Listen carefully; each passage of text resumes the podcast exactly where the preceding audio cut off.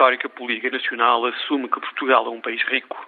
Excetuando as últimas semanas, praticamente todo o discurso político dos últimos anos partiu sempre do pressuposto que tínhamos os recursos necessários para fazer aquilo que era proposto eleitoralmente.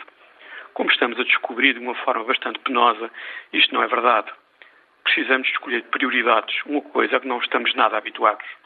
Precisamos também de ser um país com empresas muito mais competitivas, a competitividade sempre foi uma coisa importante.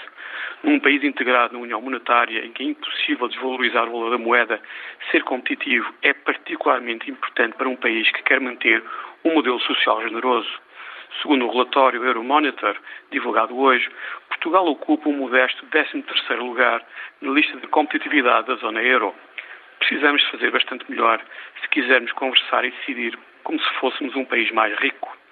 Será que não podemos prestar mais atenção ao que a sociedade, as empresas e os líderes políticos alemães têm feito ao nível da competitividade desde a fundação da zona euro?